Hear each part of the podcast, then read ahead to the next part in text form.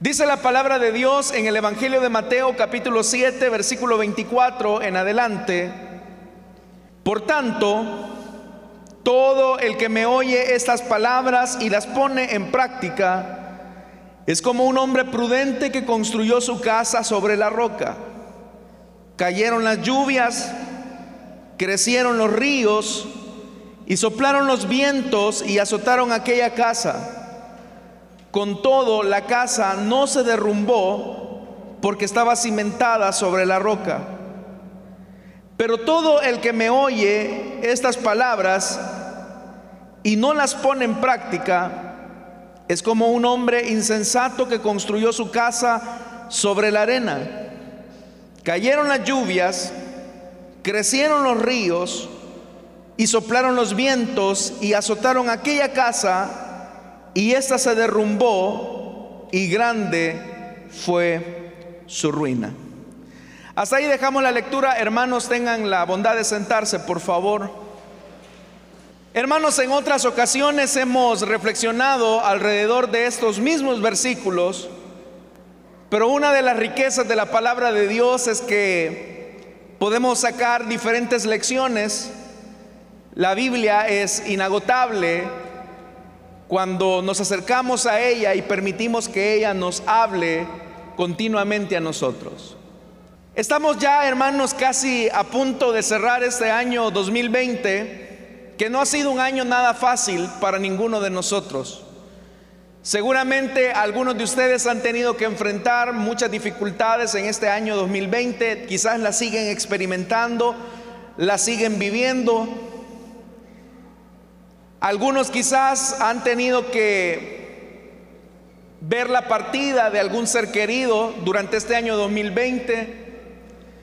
Creo que los sepelios más dolorosos que hemos tenido que vivir durante este año han sido aquellos donde desde la lejanía de un vehículo hemos tenido que ver partir o despedirnos de un familiar cercano.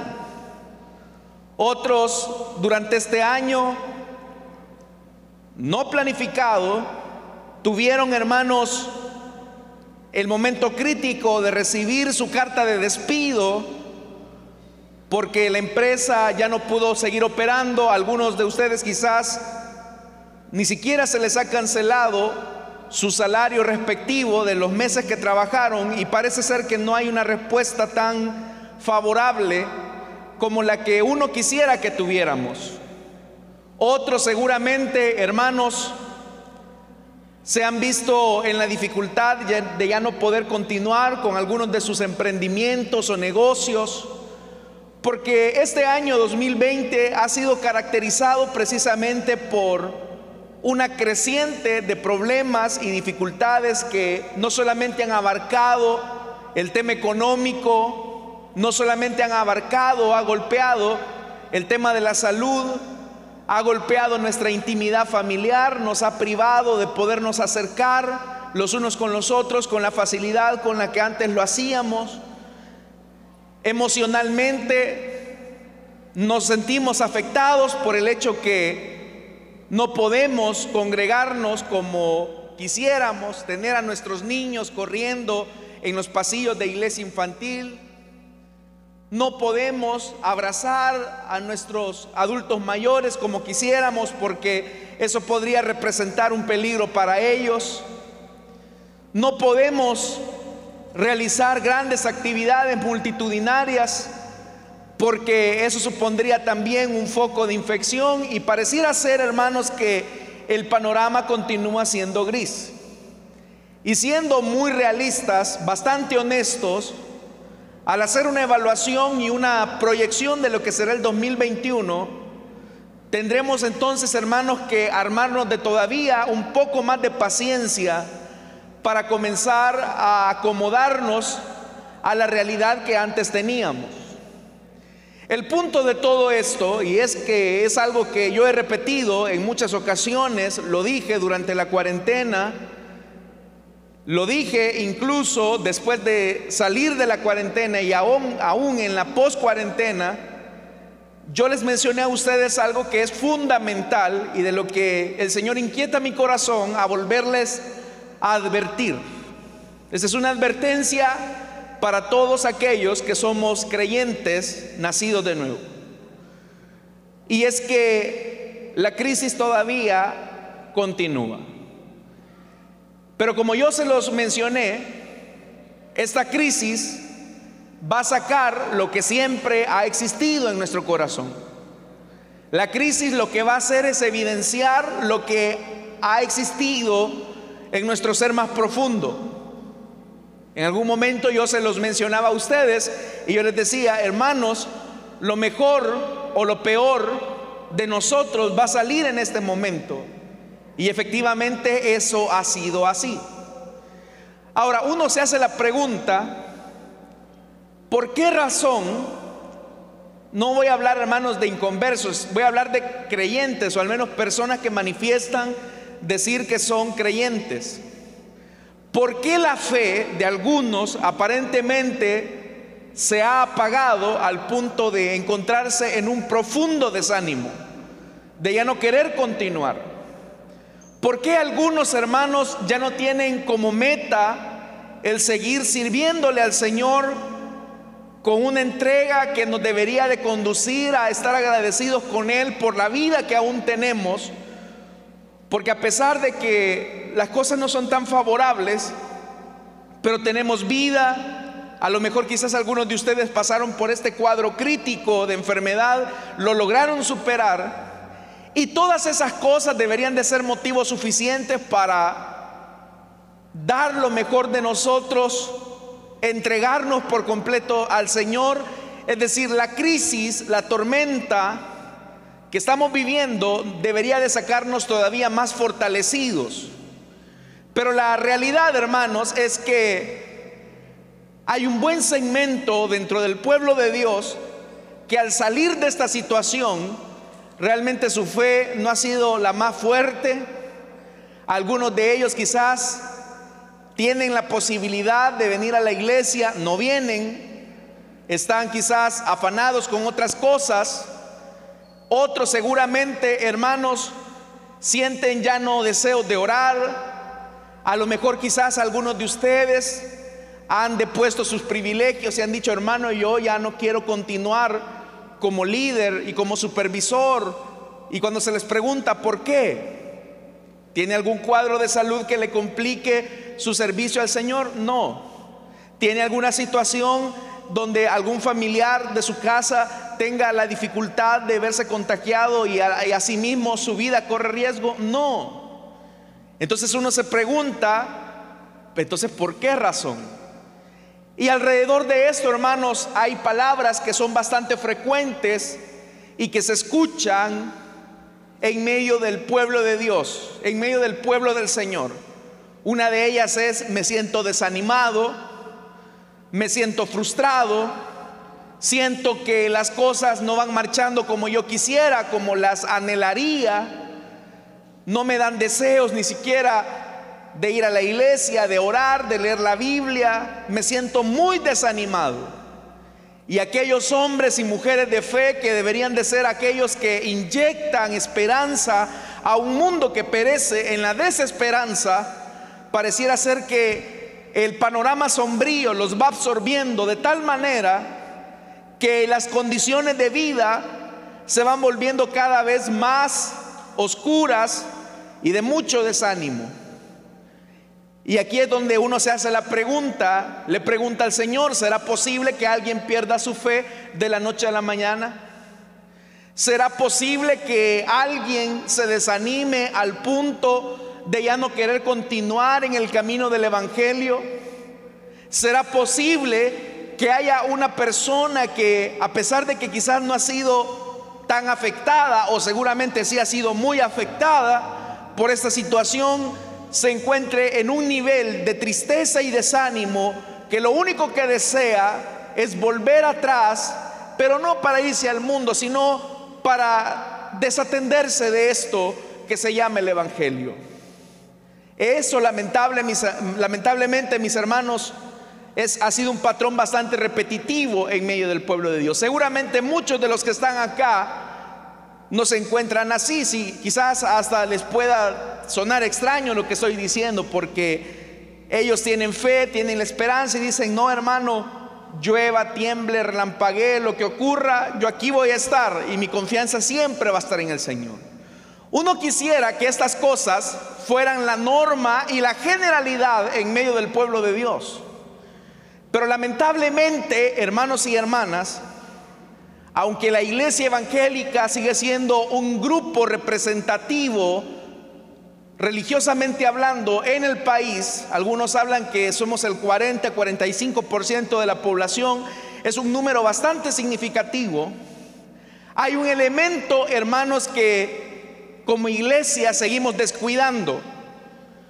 Y el descuido de esa de esa, de esa columna vital de la iglesia hará que los cristianos y los creyentes sigan manteniendo conductas que son bastante variables, movibles, y eso pues seguirá siendo, hermanos, que hermanos vengan a la iglesia, creyentes sigan viniendo a la congregación, sigan sirviendo a Dios y otros sigan yéndose, otros sigan apartándose del camino de Dios. Y ese elemento, hermanos, del que yo quiero señalar, tiene que ver con el fundamento de nuestra fe. La primera pregunta que debemos de hacernos esta mañana es cuál es el fundamento de nuestra fe. Es decir, ¿qué es lo que nos hace a nosotros personas que no nos vamos a mover del lugar y del sitio donde estamos? Y no me estoy hablando de la iglesia, como local, como infraestructura, sino que estoy hablando de la fe. Por eso es que mi pregunta va en el sentido de decirles a ustedes cuál es el fundamento de su fe. Es decir, en qué fundamenta su fe. Lamentablemente, las personas, y eso es lo común en el cristianismo evangélico de Salvador, fundamenta su fe en las circunstancias de la vida. Es decir, que a veces, estimados hermanos, las circunstancias de la vida van generando las condiciones para que las personas digan, bueno, a mí me parece que ser creyente es lo mejor. Así es que voy a buscar una iglesia que llene mis expectativas y yo voy a servir. Y es ahí, hermanos, donde muchas veces las personas colocan como fundamento cualquier circunstancia de la vida. Hay personas, por ejemplo, que vienen acá a la iglesia porque tenían un problema y querían que Dios se lo resolviera. Hay personas que vienen acá a la iglesia porque tenían una enfermedad y querían que Dios lo sanara. Hay personas que tienen problemas en sus matrimonios, vienen a la iglesia y eso los motiva a estar acá en el Evangelio, para que Dios traiga al esposo que se ha ido del hogar, para que Dios traiga a la esposa que se fue de la casa. Y aunque todas esas circunstancias Dios las puede utilizar para que lo conozcamos a Él, no significa que todas esas circunstancias deban de ser el fundamento de nuestra carrera cristiana o de nuestro crecimiento cristiano. Dios puede utilizar las circunstancias difíciles que estemos viviendo para atraernos a Él. Pero las circunstancias no deben de ser en ninguna medida el fundamento de nuestra fe. Porque ¿qué es lo que ocurre normalmente, estimados hermanos y hermanas, cuando Dios resuelve el problema de un hermano, de una hermana?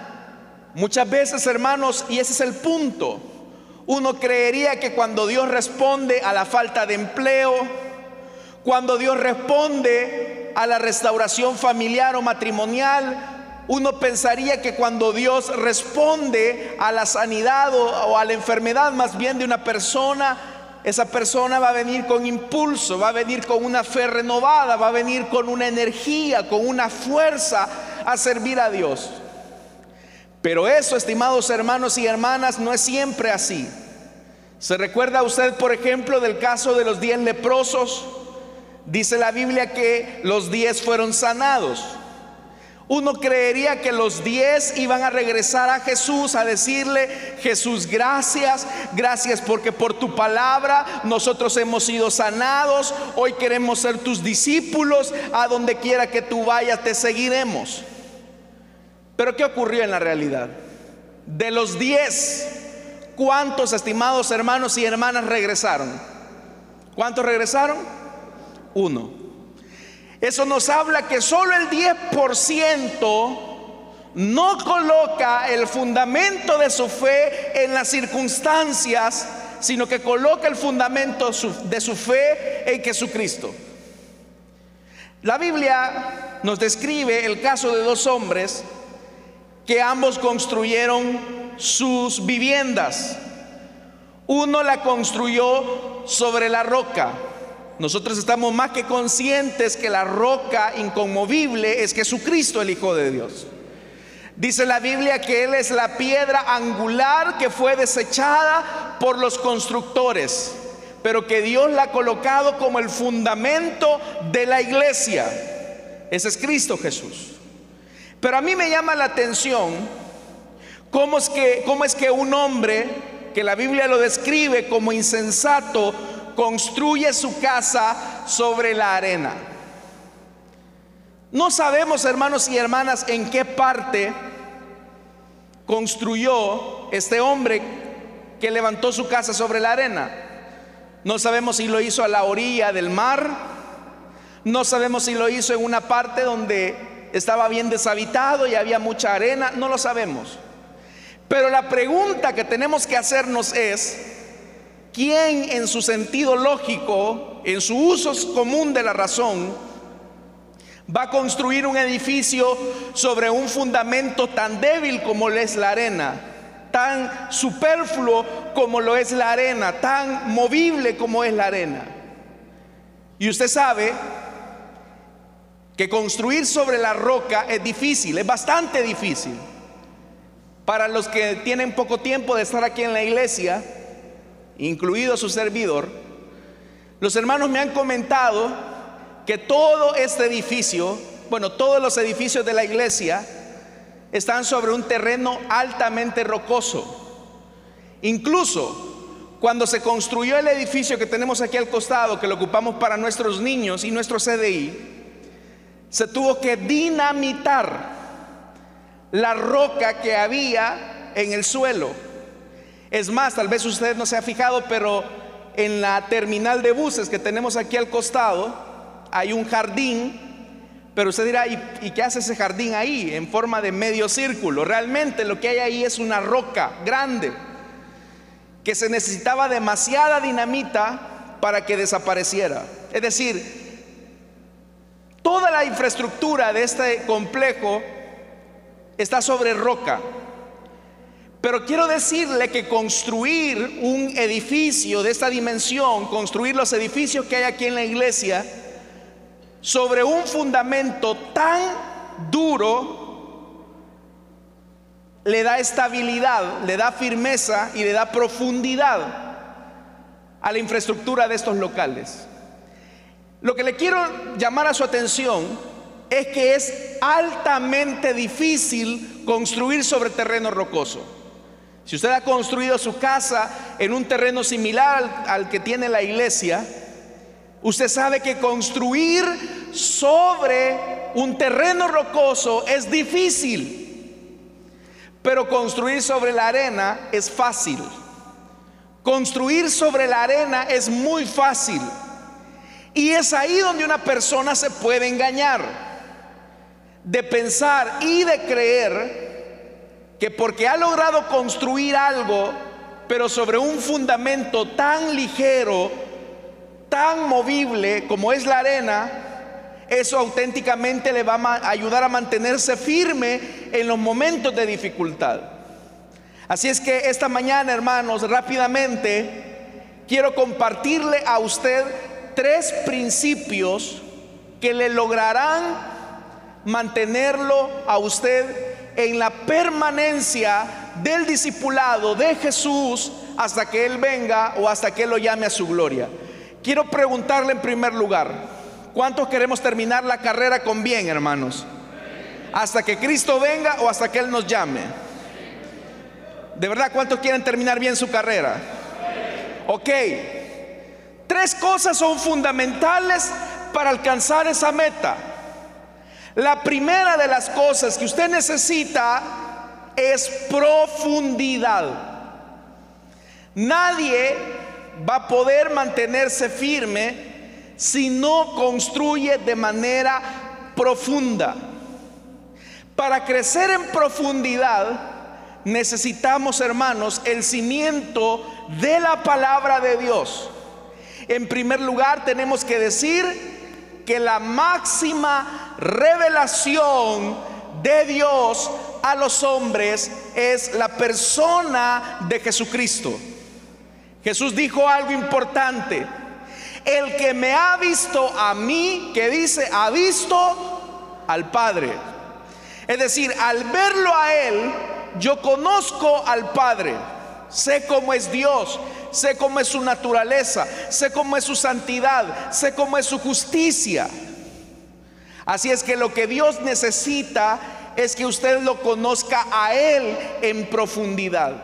Ninguno de nosotros podemos decir o afirmar que todo de Dios ya lo sabemos, ya lo conocemos, que ya no hay nadie que nos explique acerca algo de Dios. Todos hermanos y hermanas tenemos que aprender algo nuevo de Dios, algo nuevo de Jesucristo. Como ya lo dije hace algún momento, el fundamento de nuestra fe es Jesucristo, el Hijo de Dios. El fundamento de nuestra fe es el Hijo de Dios. Significa esto que entonces yo tengo que crecer en profundidad. Tengo que crecer en profundidad de cómo es Jesús tengo que crecer en profundidad de cómo es el maestro. Lamentablemente, hermanos y hermanas, muchas enseñanzas cristianas, muchas iglesias se dedican a una enseñanza muy superficial de la palabra de Dios. No tienen profundidad. Entonces pareciera ser que muchas de las predicaciones que se escuchan dentro de las iglesias tienen que ver más con discursos motivacionales. Cómo lograr el éxito en 10 pasos, cómo alcanzar las metas en 5 pasos, cómo ser personas de influencia en un grupo de 20 personas, cómo tener éxito en esto, cómo tener éxito en aquello. Y es un mensaje muy superficial. No le digo que sea malo, no le digo que lo que se está enseñando es una herejía, no le digo que lo que se está diciendo está mal. Lo que le estoy diciendo es que esa enseñanza muchas veces carece de la profundidad que nuestra fe necesita. Para tener esa profundidad necesitamos ir a la palabra de Dios. Para tener esa profundidad, hermanos, debemos de permitir que la palabra de Dios sea nuestro espejo para ver nuestra realidad y así poder ver cuáles son las áreas de nuestra vida que deben de mejorar. Su espejo no debe de ser el hermano que está a su lado. Porque muchas personas dicen, ay, para ser como fulano o mengano de tal, mejor no soy nada. Su espejo no debe de ser el pastor. ¿Cómo me gustaría a mí ser como el pastor? ¿O cómo no quiero ser como el pastor? Pero su espejo no debe de ser el pastor, no debe de ser el hermano que tiene a su lado. Su espejo debe de ser Jesucristo, el Hijo de Dios. Él es nuestra imagen perfecta. Entonces, número uno, para poder hacerle frente a la adversidad que nos queda por vivir, de estos días y de esta temporada, necesitamos crecer en profundidad. Primero, Jesús nunca nos dijo que tendríamos una, vida libre de dificultades.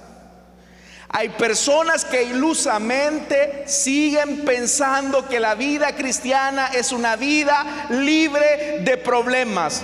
No es así. Es más, Jesús dijo lo opuesto en el mundo tendremos dificultad. Pero el mismo Jesús también dijo, no se preocupen porque yo he vencido al mundo. Eso es lo que Él nos ha dicho. Entonces lo primero, estimados hermanos, es que necesitamos crecer en profundidad. Y la profundidad solo la da la palabra de Dios. Usted quiere tener una fe firme, que tanto conoce usted la palabra de Dios. Usted quiere tener una fe estable, que tanto conoce al Dios de la Biblia. ¿Cuánto tiempo usted le dedica a la lectura de la palabra? Pero no estoy hablando, hermano, de una lectura común. Hoy me toca leer cuatro capítulos de la Biblia. Así que voy a leer tantos capítulos de la Biblia para cumplir mi cuota. No, estoy hablando, hermanos, que usted se siente y usted le diga, Padre, yo quiero crecer en mi fundamento de fe, quiero conocerte más.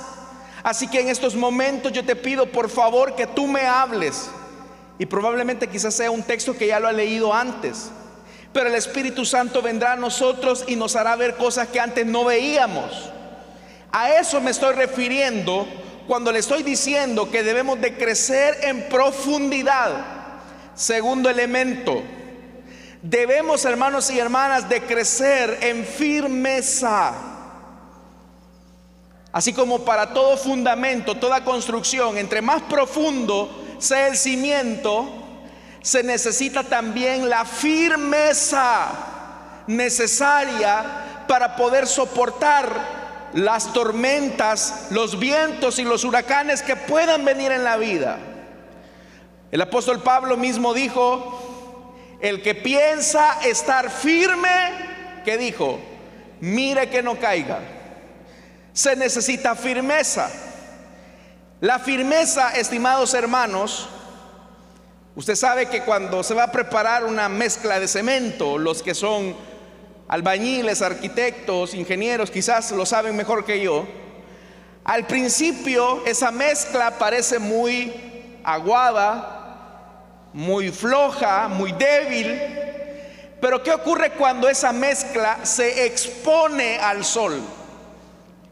¿Qué ocurre, hermanos? Se endurece, se hace firme.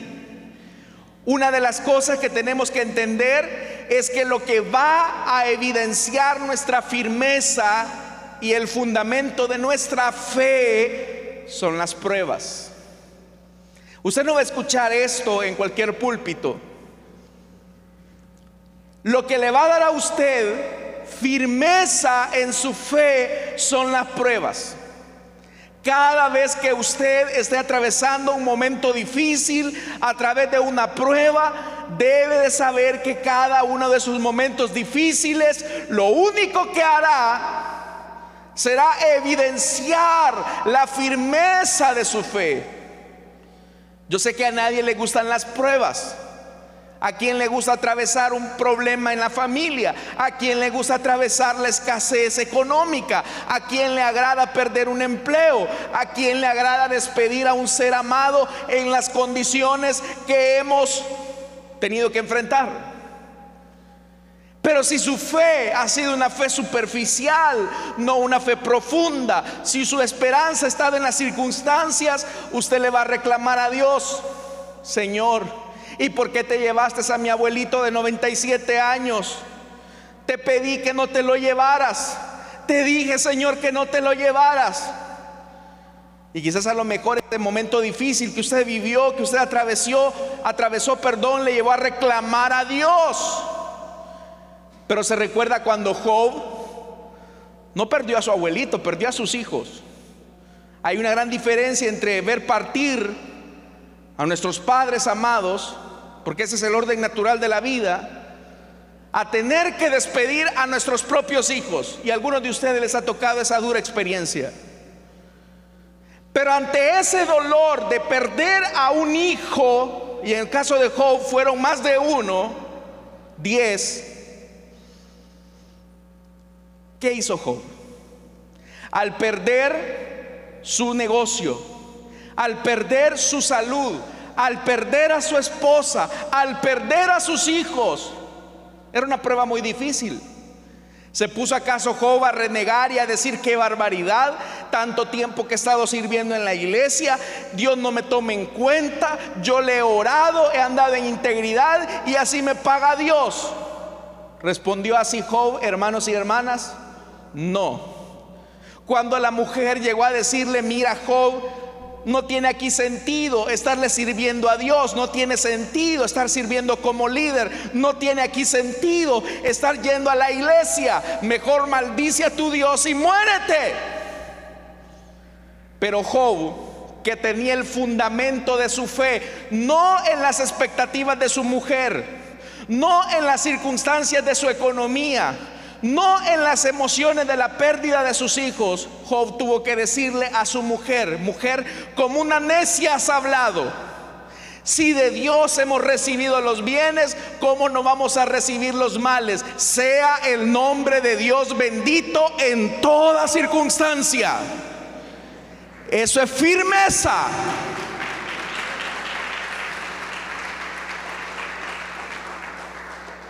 Tengo que decirle algo. Usted no va a escuchar esto desde cualquier púlpito, pero se lo tengo que decir.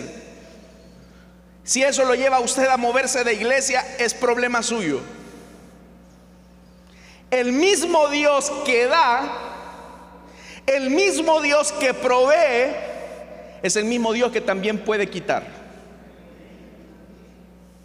No dijeron amén. El mismo Dios que da es el mismo Dios que quita. Y claro, cuando Dios me da sanidad, cuando Dios me da empleo, cuando Dios me da de todo, digo gloria a Dios. Pero cuando Dios nos quita lo que nos dio, que no es nuestro, le pertenece a Él, también de nosotros debe de haber una firmeza de decir, Señor, tú diste y tú quitaste. Te alabé cuando me bendijiste y también te alabo cuando me quitaste. En todo tu nombre sea bendito.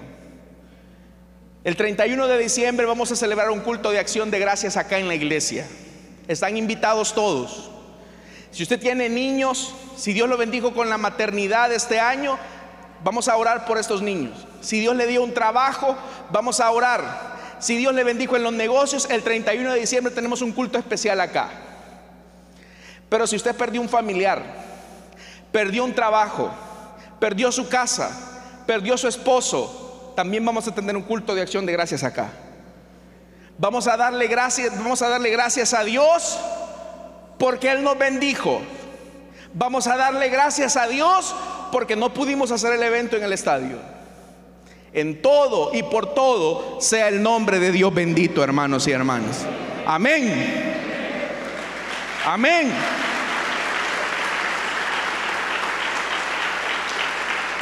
Lo que Dios nos dé, gloria a Dios. Pero también cuando Dios nos diga, ese es el momento de dármelo, debemos de dar gloria a Dios. El tercer y último elemento que nos hará mantener un fundamento estable en nuestra fe es la estabilidad es la estabilidad que tengamos en nuestras convicciones. Hay gente que cuando usted, hermano, va por el camino difícil, le va a decir a usted, ¿y por qué te estás complicando tanto la vida en hacer lo correcto? Mira, no hagas eso, nadie lo hace, ¿por qué lo vas a hacer vos? Probablemente quizás cuando el hombre que construyó sobre la arena vio al hombre que estaba construyendo sobre la roca, le dijo, ay Dios, vos, yo ya terminé de construir mi casa, mira, la tengo bien hermosa y vos apenas estás en los cimientos. ¿Para que estás construyendo acá sobre un terreno rocoso? Mejor anda a construir allá, cerca de la arena del mar. Mira, se ve bien lindo el mar, ahí hay una vista preciosa y la construcción fue rápida y fácil. En los momentos de dificultad, en los momentos de prueba, quiero decirle que siempre va a aparecer el tentador. En los momentos de dificultad y en los momentos de escasez, siempre va a aparecer el tentador. Cuando Jesús estaba en el desierto, oiga, Jesús es el Hijo de Dios y es el Rey de Reyes. ¿Cuántos confiesan esa verdad? Jesús es el rey de reyes. Pero Satanás en el desierto le dijo a Jesús, mira Jesús, si eres hijo de Dios, haz que estas piedras se conviertan en pan. Y Jesús dijo, no solo de pan vivirá el hombre, sino de toda palabra que sale de la boca de Dios. Venció la tentación. Más adelante el Satanás le dijo a Jesús, mira Jesús, te voy a llevar al pináculo del templo. Si tú te lanzas hacia abajo, la palabra de Dios dice que a sus ángeles mandarás para que tu pie no tropiece en piedra. Y te imaginas Jesús lo que la gente de Jerusalén va a sentir cuando te vean a ti arrojándote hacia abajo y los ángeles lleguen a socorrerte, van a creer en ti. Lo que Satanás le estaba diciendo a Jesús es, ve por el camino fácil Jesús.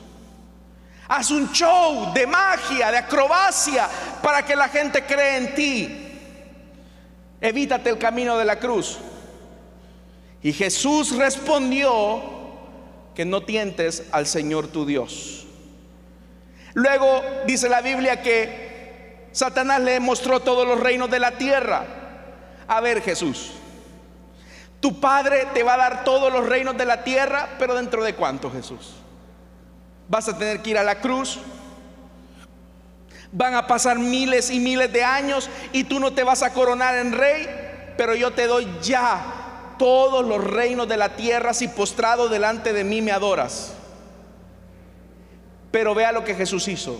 Se mantuvo estable. Se mantuvo estable en sus convicciones. Le voy a decir algo. Hay dos momentos en su vida cristiana donde Satanás siempre va a aparecer.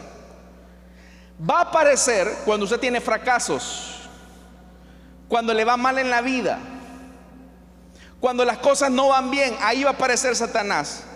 Ya ves, Dios te abandonó, Dios no te ama, Dios te ha dejado. Los hermanos de la iglesia ni se acuerdan de vos. El día que dejes de estar acá en la iglesia nadie se va a acordar de vos. Ahí va a aparecer el diablo.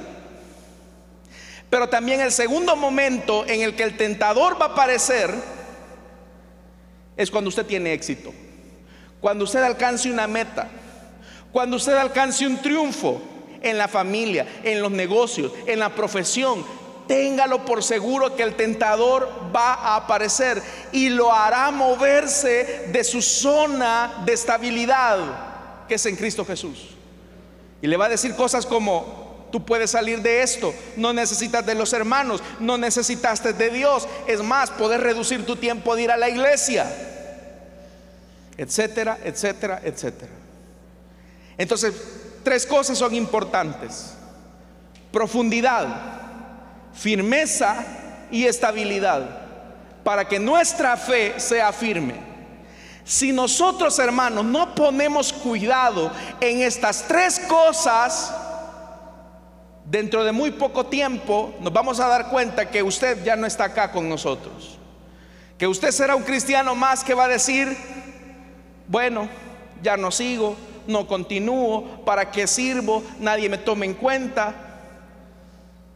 Pero si usted tiene profundidad en la palabra, si usted tiene firmeza en sus convicciones y si usted tiene estabilidad frente a la tentación, usted se mantendrá firme y podrán venir pandemias y podrán venir enfermedades y podrá venir la escasez pero tomados de la mano de aquel que nos llamó, permaneceremos hasta que Cristo venga por nosotros, hermanos y hermanas. Amén. Que Dios nos ayude, porque mientras estemos en esta tierra, corremos el peligro de que las tormentas de la vida nos boten, nos tumben. Hermanos, el camino fácil nunca es el más conveniente. Que Dios nos ayude. Oremos. Padre que estás en los cielos. Señor amado, te damos las gracias porque nos has hecho un llamado a permanecer firmes. Muchos de nosotros, Señor, hemos tenido quizás una fe muy superficial. Hemos tenido quizás, Señor, una fe pasajera que sea basada en las circunstancias. Pero esta mañana, Señor, tú nos invitas a crecer en profundidad, a conocerte más a ti por medio de tu palabra. Tú nos invitas, Señor, a tener firmeza en nuestras convicciones. Y también nos invitas a permanecer estables en frente a la tentación, aun cuando los caminos fáciles se nos ofrezcan a nosotros. Recuerde estos tres principios, hermano. Profundidad, firmeza y estabilidad. Es lo que va a garantizar que usted se mantenga firme hasta el final. Si hay alguien esta mañana que desea entregarle su vida a Jesús, quiero invitarle para que se ponga en pie. Queremos orar por ustedes. Si hay alguien que se desea reconciliar, también, hermano, lo puede hacer en este momento. ¿Hay alguien esta mañana que desea entregarle su vida a Cristo o desea reconciliarse? Puede ponerse en pie en el lugar donde está. ¿Hay alguien?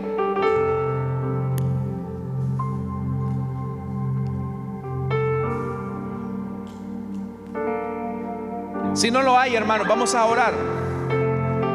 Pero que Dios nos ayude a mantenernos firmes hasta el final. Recuerde esos tres principios. Profundidad, firmeza y estabilidad. Padre que estás en los cielos, gracias te damos por tu palabra. Te alabamos Señor y te bendecimos. Exaltamos tu nombre porque tú eres fiel. A ti sea la gloria, Señor, hoy y siempre. Quédate con nosotros, bendito Dios. Quédate con nosotros y ayúdanos a mantenernos firmes, estables y a crecer en profundidad en tu conocimiento. En el nombre poderoso de Jesús. Amén y amén.